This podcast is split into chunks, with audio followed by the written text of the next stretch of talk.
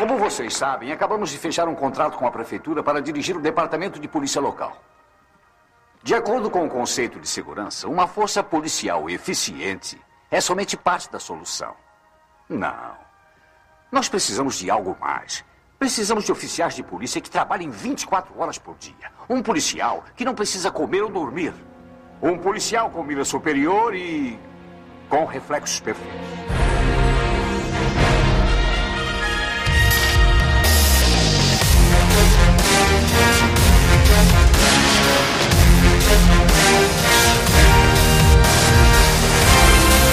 Guerreiros em Guarda. Eu sou Marcos Moreira E eu sou Fábio Moreira. e esse é o Sabre na Nós. Podcast. E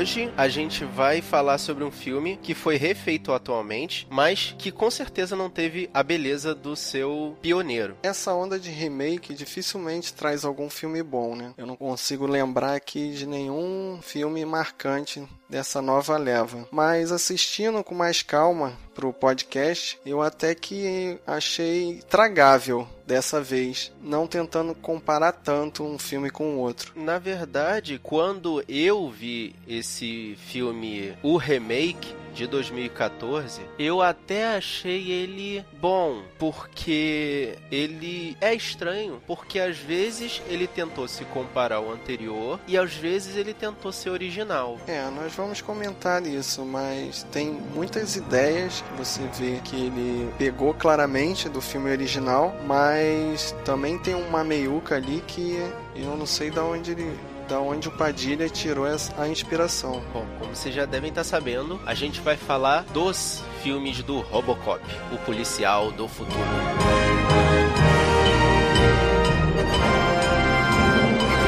Para começar, eu queria dizer a minha opinião sobre os dois filmes como um todo. Por exemplo, o filme de 1987, o Robocop, o Policial do Futuro, ele, desde o começo até quase o final, você percebe claramente que ele não se leva muito a sério. Mas isso é uma característica do diretor, o Paul Verhoeven. Se você comparar com os outros filmes dele, todos são bem críticos. Eu lembro agora do Tropas Estelares, que ele compara a invasão espacial com o nazismo, e também o Vingador do Futuro, com o Arnoldão, que também tem uma cara de filme B. É, bem interessante, visto por esse ponto de vista, que eu nem lembrava dos outros filmes do Paul Verhoeven. Uma excelente lembrança que você me deu. Um grande exemplo dessa, eu não vou chamar nem de galhofa, mas desse ponto de vista de não se levar a sério, é bem o comecinho do filme, em que existe um noticiário mostrando notícias de vários desastres pelo mundo, em que os apresentadores narram essas notícias quase que sorrindo. É chocante, né? No primeiro, fala de um confronto nuclear na África do Sul, em que o governo branco lá parece, nessa realidade parece que o apartheid ainda não acabou. Porque eles mostram que eles estão produzindo uma bomba de nêutrons que aparentemente é mais potente do que uma bomba nuclear e que eles não estavam revelando esse segredo militar ao governo americano. E uma outra notícia é o presidente da república passando um maior perrengue no espaço por uma falta de gravidade e os repórteres dão essa notícia gargalhando quase. Eles veem essa notícia de uma forma muito trivial porque naquele futuro distópico do Robocop de 1987, eles já têm determinadas tecnologias que a gente ainda não conseguiu fazer atualmente, como essa nave espacial com gravidade simulada. E também a propaganda do transplante de coração, né? Chega a ser chocante o cara ficar vendendo coração na televisão como se fosse um cortador de grama como se fosse um carro. Tanto que ele chega a falar marcas de grandes montadoras de veículos e ele fala com a empolgação de quem tá vendendo carro. E no finalzinho o cara de pau fala que se preocupa com a pessoa, né? Muito maluco. E paralelo a isso, no filme de 2014, entra o Samuel L. Jackson fazendo um noticiário no novo estilo de noticiário que é em pé, falando direto para a pessoa que está do outro lado da TV. Esse noticiário dessa forma que foi feito com Samuel L. Jackson no filme de 2014, ao meu ver, já é uma das assinaturas do Padilha, que o Samuel L. Jackson naquele programa dele, de certa forma, a gente compara, eu não sei se tem no restante do Brasil, mas aqui no Rio de Janeiro tem o programa do Wagner Monte, em que ele é um apresentador de notícias sensacionalistas, dando muita ênfase às emoções. E ele dá muita opinião pessoal, né? Enquanto no filme de 87 o noticiário é muito genérico, fala sobre várias coisas pelo mundo, mas não deixa de falar do domínio americano, tanto que em todas as notícias a gente consegue ver um toque de Estados Unidos, no noticiário do filme de 2014, ele fala de uma ideia ou de uma situação que não existe nos Estados Unidos. É, na realidade, o personagem do Samuel Jackson, que é o Novak, ele tá fazendo uma campanha para que os androides e os drones possam entrar nos Estados Unidos, porque tem uma lei que proíbe que esses robôs sejam usados em território americano. Mas o exército americano usa esse, esses robôs para patrulhar e para controlar os outros territórios influenciados pelos Estados Unidos. No começo do filme de 87, mostrava que os policiais estavam morrendo porque eles estavam participando de operações perigosas e estavam sendo assassinados pelos bandidos. E no filme de 2014, eles já estavam meio que se adiantando essa questão, mostrando que robôs da OCP estavam sendo usados em operações fora dos Estados Unidos e estavam garantindo a paz nos locais onde eles estavam atuando. Tem o Ed 209 que é o tancão e tem o EM 208 que é o humanoide. Quando ele tá fazendo check-up nas pessoas, ele fala claramente May the peace be with you, que é And may the force be with you. Porra, não é possível que isso não seja proposital. Eu não tinha parado para pensar nisso não, mas tem muito de Isaac Asimov nesse contexto, porque o Isaac Asimov nos livros de robôs dele dizia que havia na Terra uma lei que dizia que os robôs não podiam ser usados na Terra. Então os robôs eram usados para pesquisa e expansão espacial, que é numa proporção menor do que está acontecendo no contexto do Robocop de 2014. Mas a OCP nesse cenário está querendo querendo entrar de qualquer jeito no mercado americano porque fala que o mercado americano é maior do que o mundo inteiro junto, né? Mas nesse filme de 2014 eu vejo menos sentido a OCP querer investir em segurança nos Estados Unidos porque nesse filme de 2014 a polícia funciona bem. Na realidade, o filme de 87 mostra uma Detroit destruída e no de 2014 parece que tá tudo funcionando bem. É exatamente isso. Então, a OCP no filme de 2014 simplesmente quer implantar um outro sistema de segurança para substituir os humanos, o que é uma ameaça, levando em consideração que existem famílias, vidas humanas que precisam daquelas funções que a OCP quer tomar, entre aspas. Já no filme de 1987, os policiais daquela Detroit caindo aos pedaços estão ameaçando entrar em greve. E isso causa um certo colapso de segurança que faz com que a violência aumente muito em Detroit. Mas na realidade isso é uma reação em cadeia, né? Os policiais começaram a ficar descontentes depois que a OCP fez o contrato com o departamento de polícia. Mas nesse contrato que a OCP fez com o departamento de polícia, polícia, na verdade, os policiais não receberam nenhuma garantia ou nenhuma vantagem. Daí eles quererem ameaçar a greve. No filme de 1987, o Murphy, ele é um policial que vem de um outro setor e foi transferido a mando da OCP para uma área mais barra pesada, né? Porque essa área tá precisando de mais gente porque a violência tá crescendo demais. E você reparou que na cena externa da delegacia. A rua não é asfaltada, o prédio da delegacia é antigo e no fundo tem uns prédios muito mais modernos. O que aparenta é que aquela delegacia fica como se fosse numa área industrial. É um prédio muito velho, tendo ao fundo uma cidade muito desenvolvida. É, parece que é a parte mais decadente de uma cidade que já está caindo aos pedaços. É o motivo também porque a OCP quer usar a polícia para faxinar aquela aquela parte da cidade para poder construir um novo complexo. Delta City. Mas então, no filme velho, a gente é apresentado ao Murphy que entra no vestiário e, se você reparar, é um vestiário unissex que também é uma marca desse diretor holandês, porque tem uma cena também no Tropas Estelares que tá todo mundo tomando banho junto. Já no filme de 2014, o Murphy já tá fixo e trabalhando há algum tempo no departamento dele. Tanto que ele já tem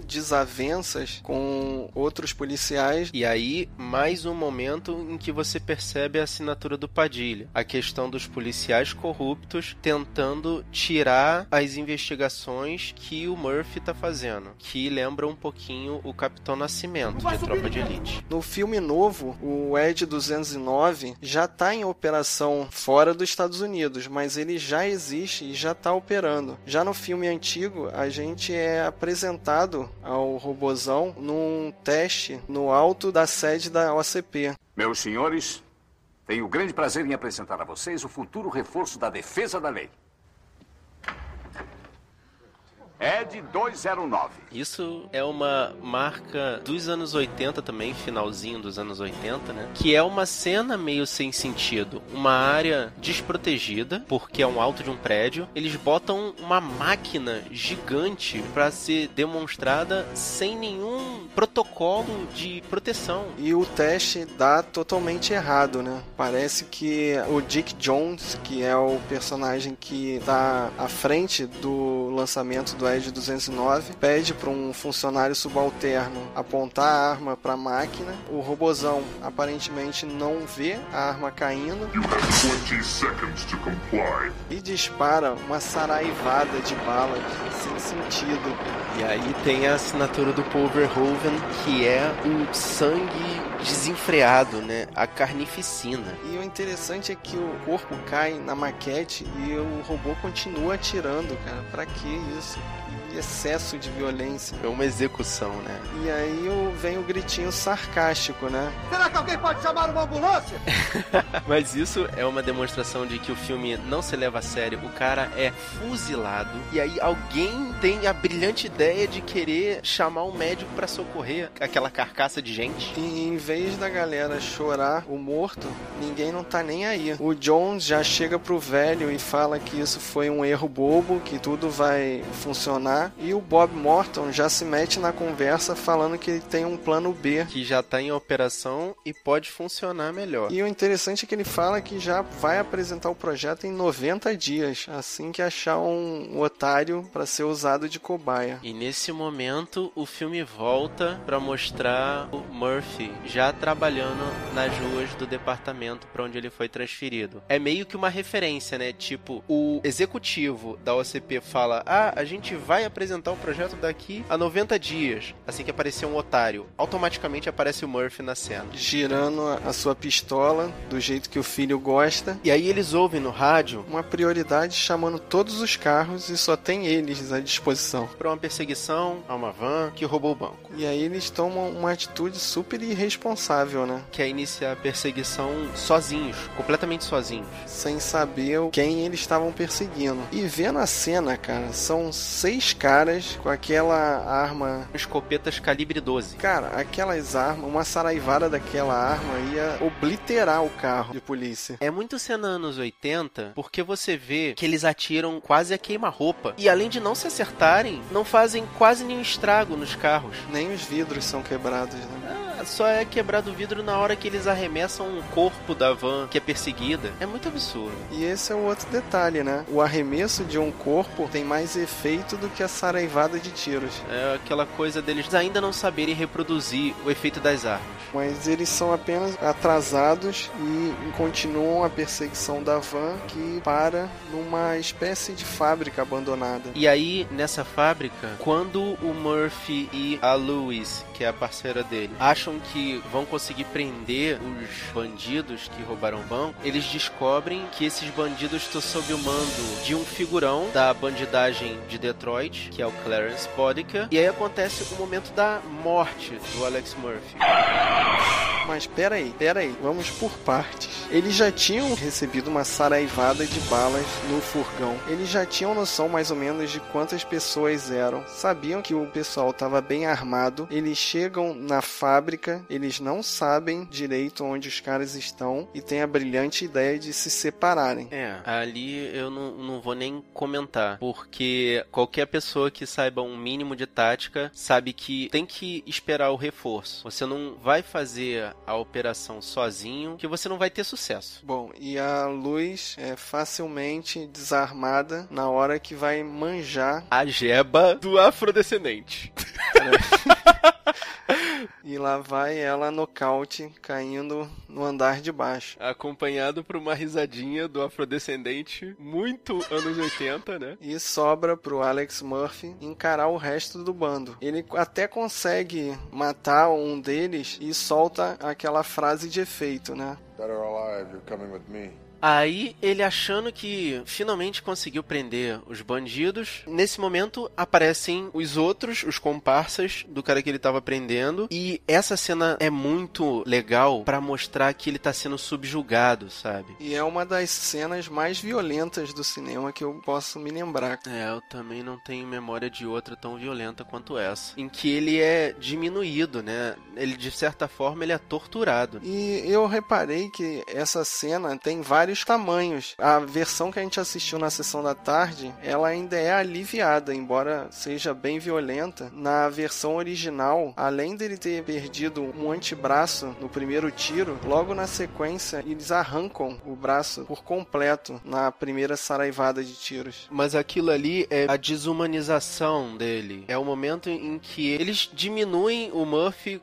como ser humano até o mínimo possível e quando ele já tá sofrendo ao máximo. O impressionante é que depois da saraivada de escopeta, ele ainda tá vivo, né? Mesmo depois que ele toma um tiro na cabeça, socorrem o Murphy e ele vai pro hospital e dizem que ainda tá vivo. É verdade, né? Ele chega de helicóptero e na cena do hospital falam que ele tem pulso. Ele morre no hospital. Durante esse atendimento, ele morre. Mas já era para ele estar tá morto há muito tempo. E aí tá um dos diferenciais do filme, porque no filme novo o Murphy não morre, né? Na verdade, eu não gostei tanto da cena do filme novo, do atentado contra o Murphy, porque foi uma coisa menos pessoal. Na realidade, hoje em dia não teria como fazer uma cena violenta igual foi feita no filme antigo, né? Mas não é tanto pela violência, é mais por diminuir a condição de ser humano dele. No filme do Paul Verhoeven, existe aquela composição de violência, aquele excesso de sangue e destruição, mas eles podiam ter feito alguma coisa no filme de 2014 para meio que desumanizar o Murphy antes que ele fosse transformado no Robocop. Mas aí que entra uma das principais diferenças entre um filme e o outro. No filme novo,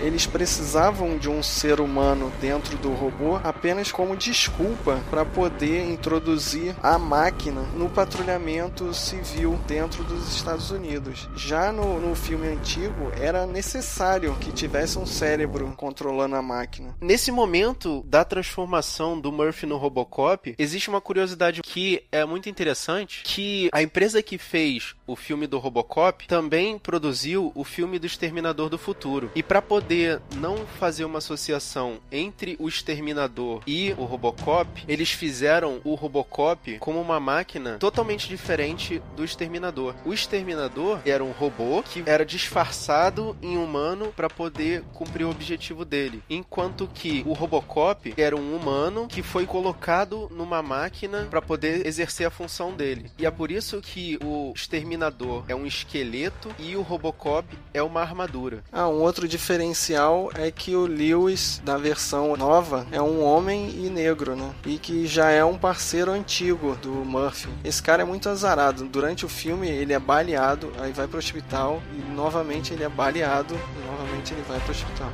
Isso tá meio repetitivo demais, né? Enquanto no filme de 1987, ele é apresentado a luz no momento em que ele é transferido. Ela é uma mulher branca, cheia de atitude. E é uma outra coisa que esses filmes sempre forçam a barra, né? Pelo que deu a entender, foi na primeira missão que o Murphy morreu. E parece que a Lewis ficou muito abalada com a morte do policial, sendo que ele nem, ela nem conhecia ele. Ah, mas é um policial, né? Um colega de farda. Um diferencial bem grande do filme de 2014 pro de 87 é que durante o treinamento do Robocop no filme de 87, percebe-se claramente que ele é um robô. Ele tem movimentos robóticos, trata as pessoas de forma cordial, mas indiferente. Não, mas tá aí uma coisa que eu achei o filme novo melhor do que o filme antigo. Teve algum treinamento antes do, do Robocop ir pra rua, né? No filme antigo, ele sai do OCP, vai pra delegacia, dá uns tiros no stand de tiros e já pega o carro e parte. Vai, garoto!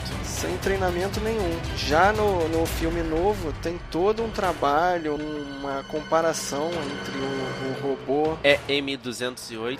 e o Robocop, né? É, pra poder mostrar que o fator humano tava meio que atrapalhando o projeto da OCP. E é interessante que no filme de 87, o Robocop vai pro stand de tiro treinar o tiro e ele usa uma arma gigante em comparação dos outros policiais, que na verdade era pra ser uma Desert Eagle .50, que é uma arma bem grande que já existia naquela época, mas que na mão do Robocop ia ficar ridiculamente pequena, que você vê que o Robocop tem uma mão muito grande. Então o que que eles fizeram? Pra poder criar uma arma grande, eles adaptaram uma bereta 9mm, que era uma arma menor, só que eles botaram o cano maior, o cabo maior, pra ela parecer mais imponente, não ficar ridícula na mão dele. Ah, então foi isso que fez ela essa arma ficar com bala infinita? Porque em nenhum momento do filme ele recarrega a arma e dá a entender que ele não teria habilidade manual para trocar o carregador da arma.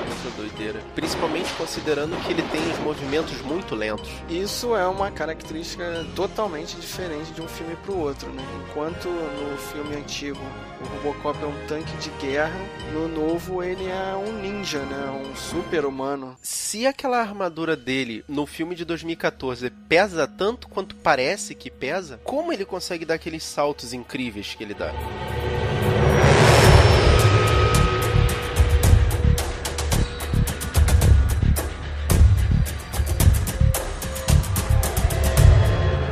Achei interessante que houve uma mudança de personalidade tremenda no Robocop de 1987. O Alex Murphy aparentava ser, apesar de ser um cara de ação, que tomava atitude, dava a aparentar que ele era um cara tranquilo, que ele era uma pessoa fácil de lidar. E quando ele ressurge como Robocop, ele parece um pistoleiro do Velho Oeste. Ele não faz uma prisão, ele destrói as pessoas. Apesar do, do Robocop ter em uma das diretrizes seguir a lei, ele não parece ser muito razoável, né? Porque ele sempre usa força desnecessária, como foi mostrado na cena, na primeira cena em que ele vai enfrentar um cara que tá com uma metralhadora assaltando uma quitandinha. Deve ter algum dinheiro no mercadinho de conveniência. O Robocop dá um soco no cara que joga ele longe e além de quebrar o mais ainda a propriedade do dono, ele simplesmente fala: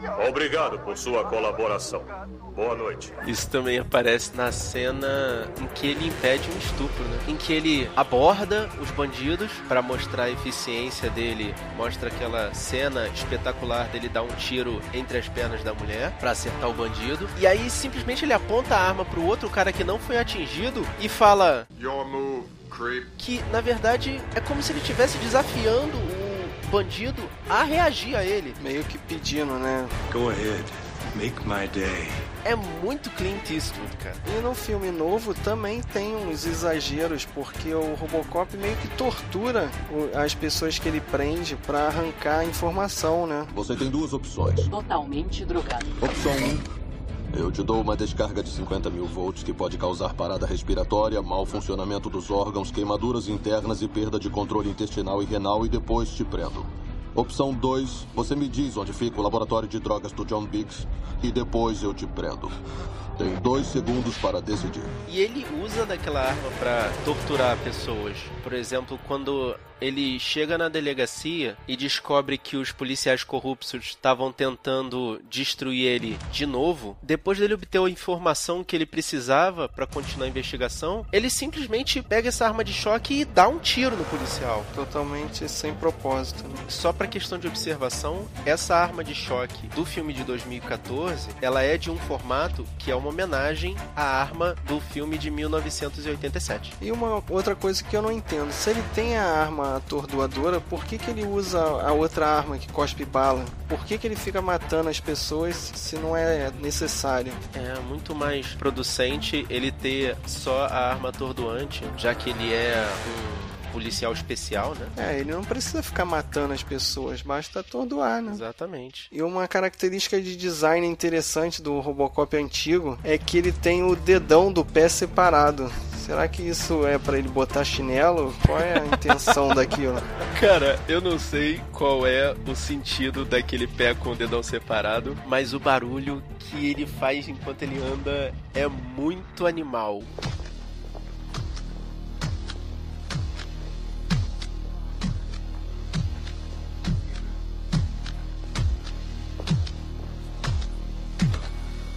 É muito imponente, né? O efeito sonoro do filme antigo é melhor do que o do filme novo, né? Parece que o Robocop tem mais peso, né? Parece que ele é um pesadão. E uma característica interessante, você reparou que o robô, ele nunca sai de dentro do carro. Isso eu li na, em algum texto na internet. O ator não caberia dentro do carro com a parte de baixo da armadura. Que maneiro! As cenas de, as cenas de dentro do carro, ele tá de bermuda.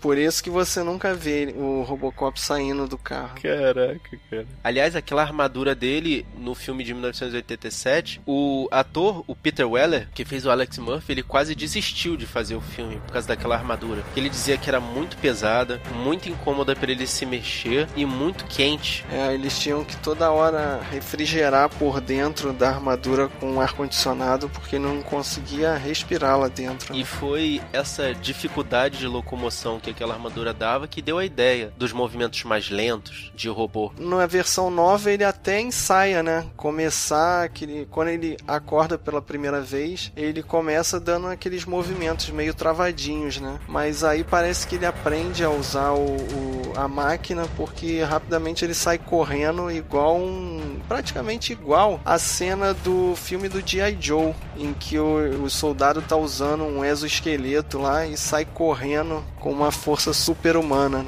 Outra coisa interessante é a disputa nos dois filmes entre o Robocop e o Ed 209. Porque no filme de 1987, o Robocop percebe que ele não é páreo, ao menos inicialmente pro Ed 209 e foge dele na maioria das vezes. Já no filme de 2014, quando ele vai invadir o prédio da OCP, ele inventa um plano e literalmente bate de frente com o Zed 209, que não é só um. É, ele derrota uns 5 ou 6, mas no finalzinho ele precisa da ajuda do amigo dele, do Luiz, né? Que se mete na frente da linha de tiro e o bobão do robô é programado para não matar humanos. Né? E isso é, na verdade, para mostrar que o defeito do Ed 209 do filme de 1987 não acontece no Ed 209 de 2014. Que na primeira cena do filme de 1987, em que o Ed 209 é apresentado, ele dá aquele defeito de não parar depois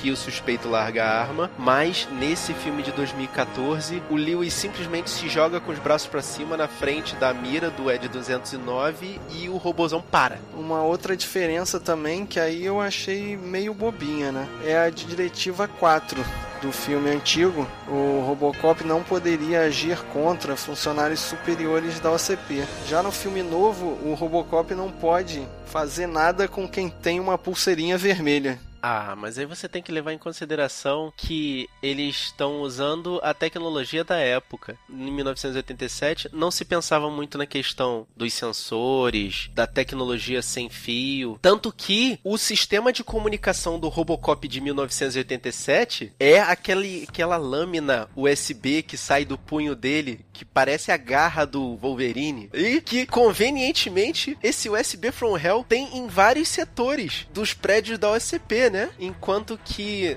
no filme de 2014 o Robocop recebe quase todas as informações dele por meio de, de Bluetooth ou Wi-Fi. E esse USB em forma de faca foi muito conveniente no final, né? Principalmente no final, quando ele já não tinha quase nenhuma opção, né?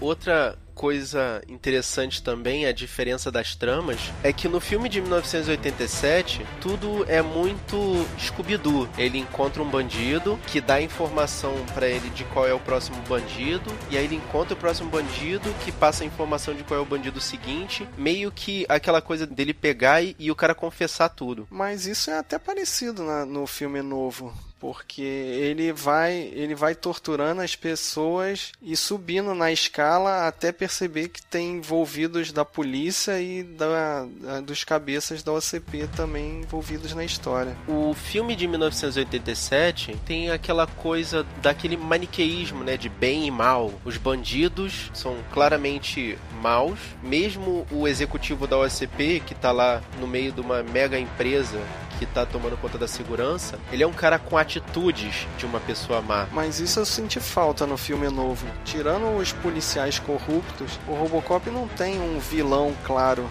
para enfrentar. Ah, mas essa, de novo, é uma das assinaturas do Padilha. Aquela coisa do nem preto nem branco, tudo em tons de cinza. Uma pessoa pode ser mais ou menos má, dependendo da situação. Inclusive o próprio Robocop. E um diferencial que eu achei assim que ficou meio sem, meio sem final. Na realidade, o final ficou meio esquisito. Foi a família do Robocop, que no antigo eles já somem com a família desde o início, porque para a esposa e para o filho o Murphy tá morto. Mas no filme novo não, o, a, a esposa tem até que autorizar o experimento e eles se encontram no, no meio do filme tentando simular uma vida normal e no final do filme dá a impressão que eles, eles vão viver felizes para sempre e, e não tem como, né? Não, não tem como. Isso é uma doideira. Isso eu também estava prestando atenção e diziam as outras críticas que eu li disseram que ah, a família do filme de 2014 é mal apresentada ou não tem uma química boa. Na realidade, não tem como fazer uma química com um ciborgue, né?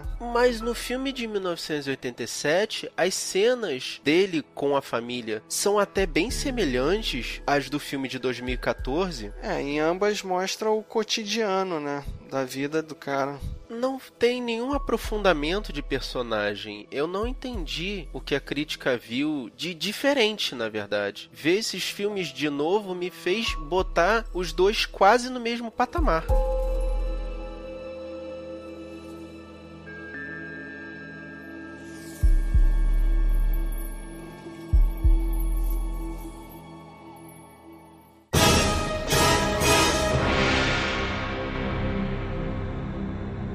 Diferencial que também tem entre o filme de 2014 e o filme de 1987 é que naquela época, como Detroit ainda estava em amplo desenvolvimento, apesar de no filme já estar tá decadente, eles davam muita ênfase ao desenvolvimento das indústrias automobilísticas. E esse era o motivo porque o Robocop usava um carro. Já no filme novo, o veículo que ele usa é uma moto que dá muito mais mobilidade. É um veículo mais versátil. E eu achei a moto dele muito parecida, na verdade, com três motos da nossa cultura pop. Primeiro, o Batpod, da trilogia do Batman do Christopher Nolan. Segundo, a motocicleta de Tron, tanto antigo quanto novo. E a moto do filme do Akira. É, realmente é mais parecida com essa do Akira, assim. E o filme de 1987 ainda existe aquele mistério. É, quem era o Robocop? Faziam reportagens, mostravam ele tanto em ação como policial quanto em ações de socialização dele e até que em determinado momento a Lewis chega perto dele depois de escutar a voz dele e pergunta se é o Murphy. Então, mas no filme novo o, o Murphy não morreu. Isso que fica muito esquisito.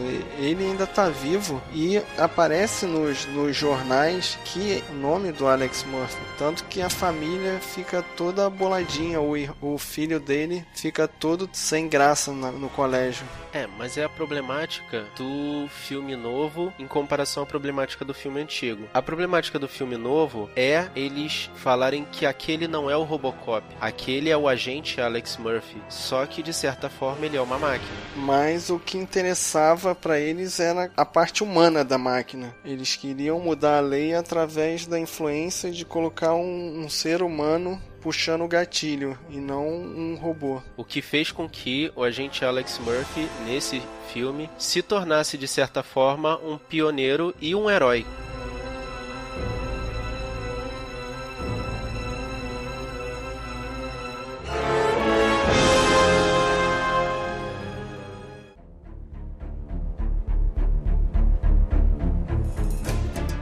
Hora que eles vão apresentar o robô novo para a população, um pouquinho antes dessa apresentação, o cientista faz um upload no cérebro do Robocop de todos os vídeos e todos os arquivos policiais. E conforme vai dando o upload, vai aparecendo a contagem de quantos mandados de prisão ele poderia fazer. E o número vai até uns 300. Eu acho que se fosse feito isso aqui no Brasil, não sobraria ninguém para ele para ele não botar dentro da cadeia. Né?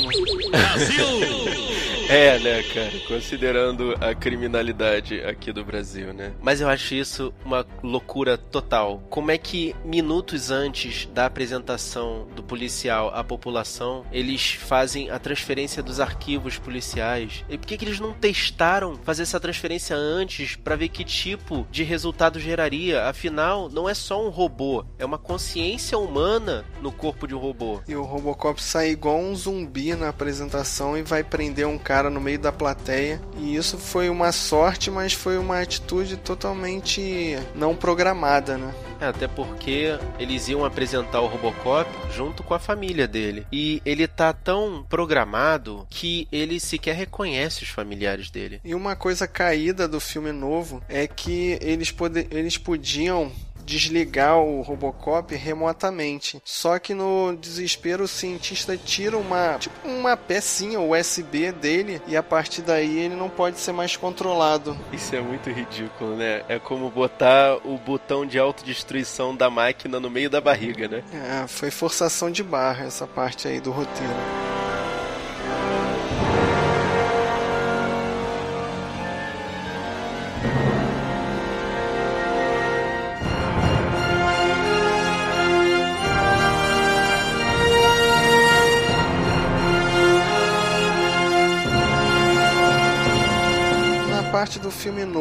Depois que a, a lei anti-robô cai, o Robocop já fica defasado, né? Tanto que eles começam a usar o Edge 209. Então, rapidamente, o, o Robocop já vira uma peça de museu. É, é a questão de atender a necessidade dele. Ele cumpriu o papel dele. Então, depois que ele cumpriu o papel dele, ele simplesmente foi descartado. Tanto que tem a frase, né? O que é maior do que um herói?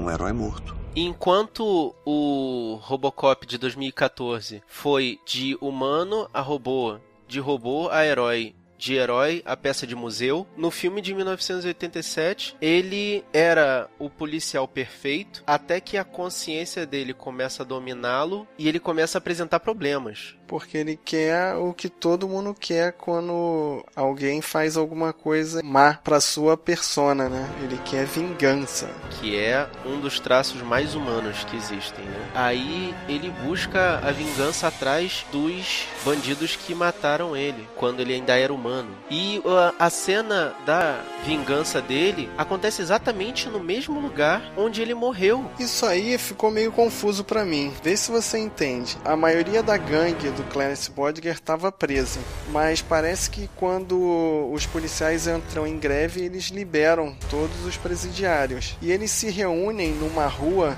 à noite no, no meio do centro de Detroit. E eles falam: Vambora caçar o Robocop, eu tô aqui com o localizador. E eles chegam na fábrica de dia, tipo, Quantas horas levou do centro de, de Detroit até a fábrica? Acho que isso aí é um furo de roteiro. E falando em furo, você percebeu. Você assistiu o filme dublado, o filme de 87? Na cena de, em que o Jones confessa o assassinato do Bob Morton, na cena ao vivo, a dublagem fala: Tive que matar Bob Morton porque ele cometeu um engano. Agora chegou a hora de matar o engano. E na cena em que o Robocop vai mostrar essa gravação para todo mundo na OCP, aparece: Tive que matar Bob Morton porque ele cometeu um erro. Agora é hora de matar o erro. Não prestei atenção nisso, cara. Agora, minha cabeça acabou de explodir porque eu não percebi isso até hoje.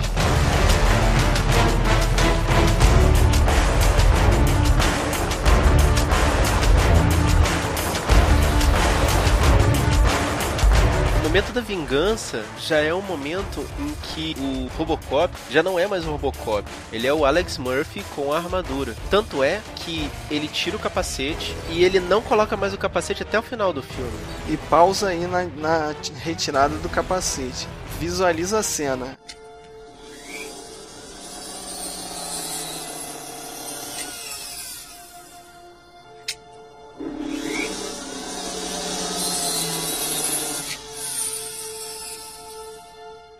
Mete a furadeira de um lado, mete a furadeira do outro e levanta só a tampa de panela que ele tem na cabeça. Mas ele não tira em momento nenhum a queixeira que ele tinha. Pra onde aquela queixeira vai, né? Some magicamente. Desaparece.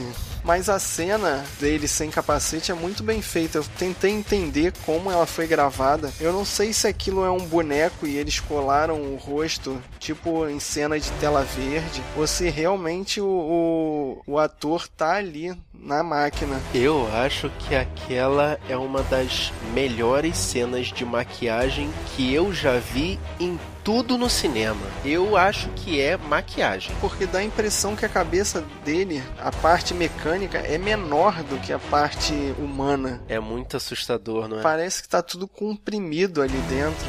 Mesmo para hoje em dia, ainda é muito bem feito. Não dá para entender como foi feito, né?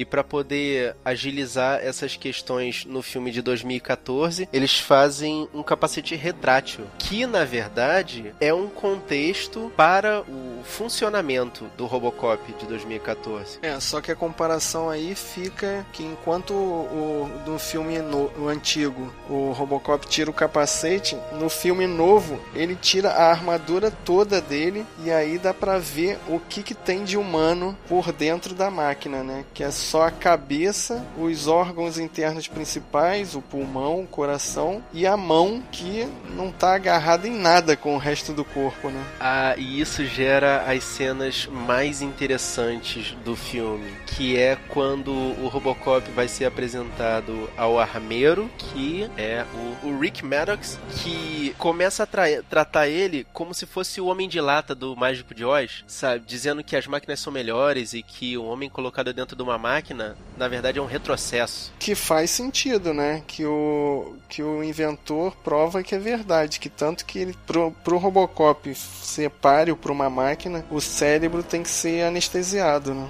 Exatamente. Mas na cena da apresentação, o interessante é que o Murphy, né, o Robocop, ele não estica a mão humana pro Maddox, ele estica a mão robótica. Ele vai cumprimentar ele com a mão esquerda. Isso eu achei muito forçação de barra, né? Por que, que ele daria a mão esquerda para cumprimentar uma pessoa? Mas você não sentiu a ironia na voz dele quando ele falou: Prazer te conhecer também. Pô, cara, é demais, cara. Dá para sentir o veneno escorrendo pelas palavras. Tanto que quando. Eu não lembro lembro em qual momento posteriormente ele vai cumprimentar uma outra pessoa, ele estica a mão humana. Que era o mais lógico, né?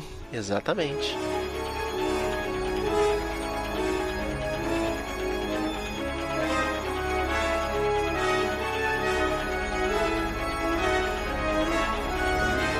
O mais impressionante dos dois filmes, na verdade, é que, apesar de tudo que está acontecendo, os dois filmes botam um contexto que os Estados Unidos têm que dominar a segurança em todos os lugares do mundo. Tanto que o noticiário do filme de 1987 mostra atuações dos Estados Unidos em situações militares em outros países, e o filme de 2014 mostra os robôs atuando na proteção dos outros países. Ou seja, os Estados Unidos influenciando o restante do mundo. E a frase final do, do Samuel Jackson é: A América é agora e a América sempre será o maior país da face da Terra. O que isso eu li em várias críticas que não entenderam a ironia dessa frase, né? Isso era uma brincadeira, isso é para mostrar o quanto os americanos são idiotas, né, em se sentirem a maior nação da Terra. E ainda teve espectador que saiu do cinema dando razão ao Samuel L. Jackson como se aquilo fosse uma verdade absoluta. Não, Estados Unidos são o melhor país do mundo. Bom, aí vamos para comparação que eu acho que o, o filme antigo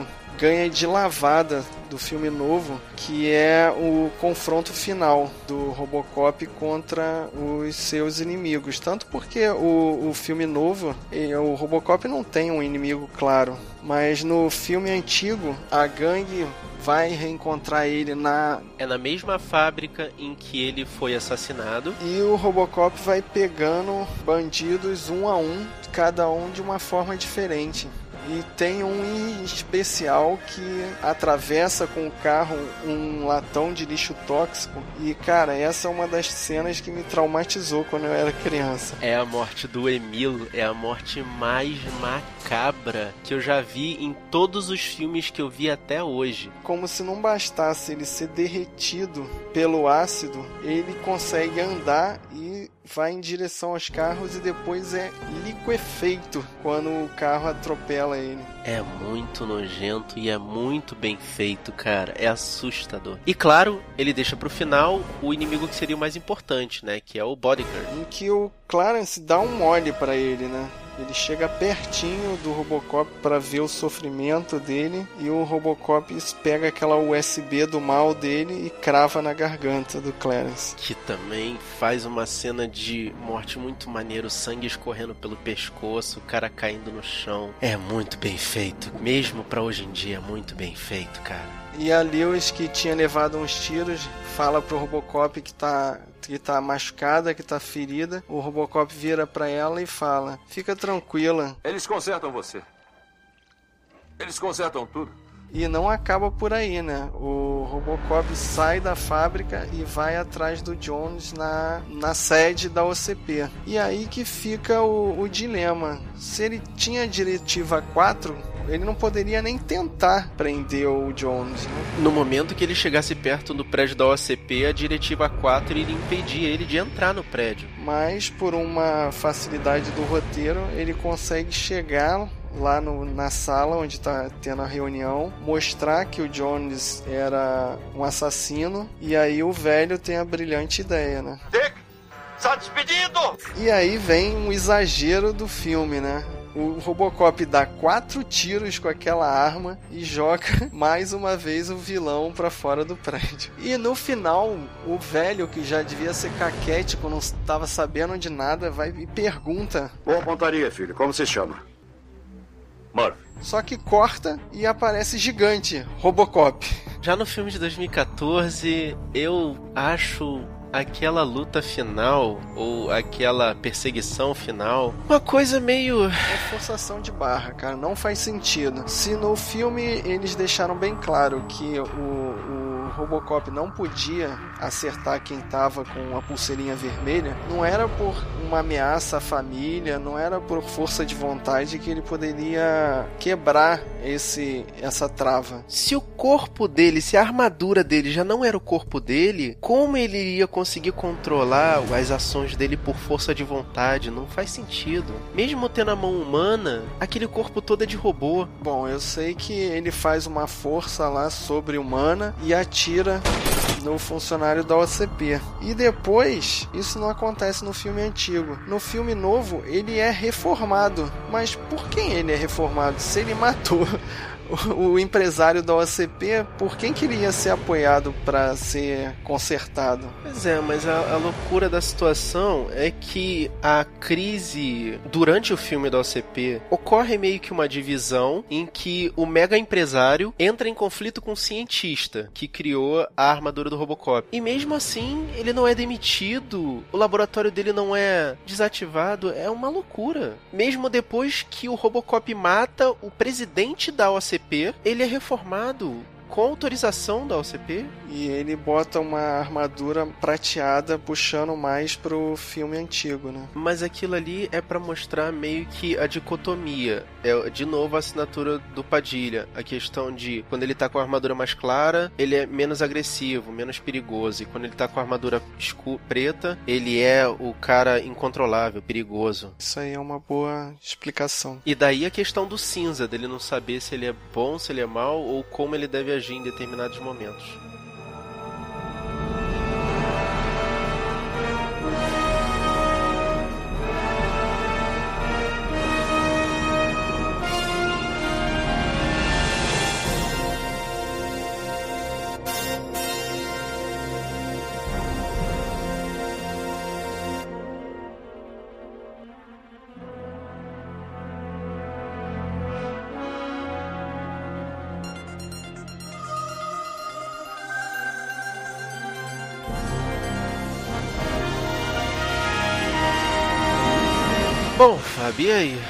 Qual dos dois filmes você achou que chamou mais atenção, assim, no todo? Então, o Robocop de 87 é um clássico, cara. É um xodó. É um dos filmes que eu vi muitas vezes na, na sessão da tarde, então eu tenho um carinho por ele. Embora seja um filme ultra violento, eu gosto muito de assistir ele. Já o Robocop de 2014 eu assisti na época que passou no cinema, não gostei e reassisti para gravar o podcast agora e vi que é é uma versão que dá para levar. Se você não fizer uma comparação radical, é um bom filme de ação, mas é muito mais descartável do que o original. Eu concordo com você. Eu levo o Robocop de 1987 no meu coração, faz parte da minha nostalgia. Eu também vi ele muitas e muitas vezes na sessão da tarde. Eu acho que, na verdade, a gente não deve comparar ao Robocop atual, porque o remake de 2014, na verdade, não é só uma renovação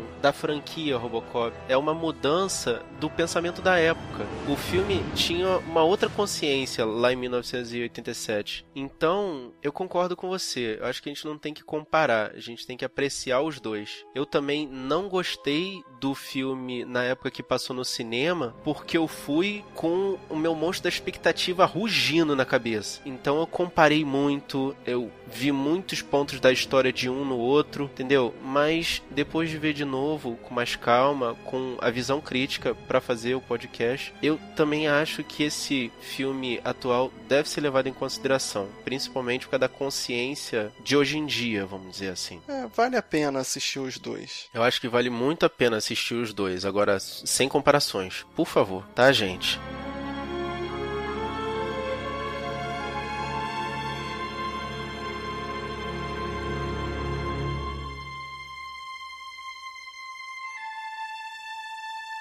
Bom, guerreiros, essa é a nossa opinião. Eu gostaria muito de saber o que vocês acham. Então, deixem o um recado de vocês. A gente tem o nosso e-mail, que é o sabrinanois.gmail.com. Vocês podem acessar o nosso blog, o sabrinanois.wordpress.com. Lá no post do podcast tem uma área de comentário. E a gente também está espalhado por toda a internet. Nós estamos no Twitter, no Facebook, no Google Plus, no Instagram, no Scoob e no Filmou também. Todos eles é Sabrina Nós, todos junto. Na ferramenta que você se sentir mais à vontade, vai lá e deixa a sua opinião. É, a gente também tem feed no link que tem no post. Você pode procurar o nosso podcast na iTunes Store. Se você achar que ficou legal, deixa sua classificação lá, deixa seu comentário comentário lá, dê as estrelinhas que você quiser. Não, clica nas cinco, por favor. Cinco estrelas. Ok, dá cinco estrelas para nós, que nós merece. Eu sou o Marcos Moreira. E eu sou o Fábio Moreira. E até o próximo combate.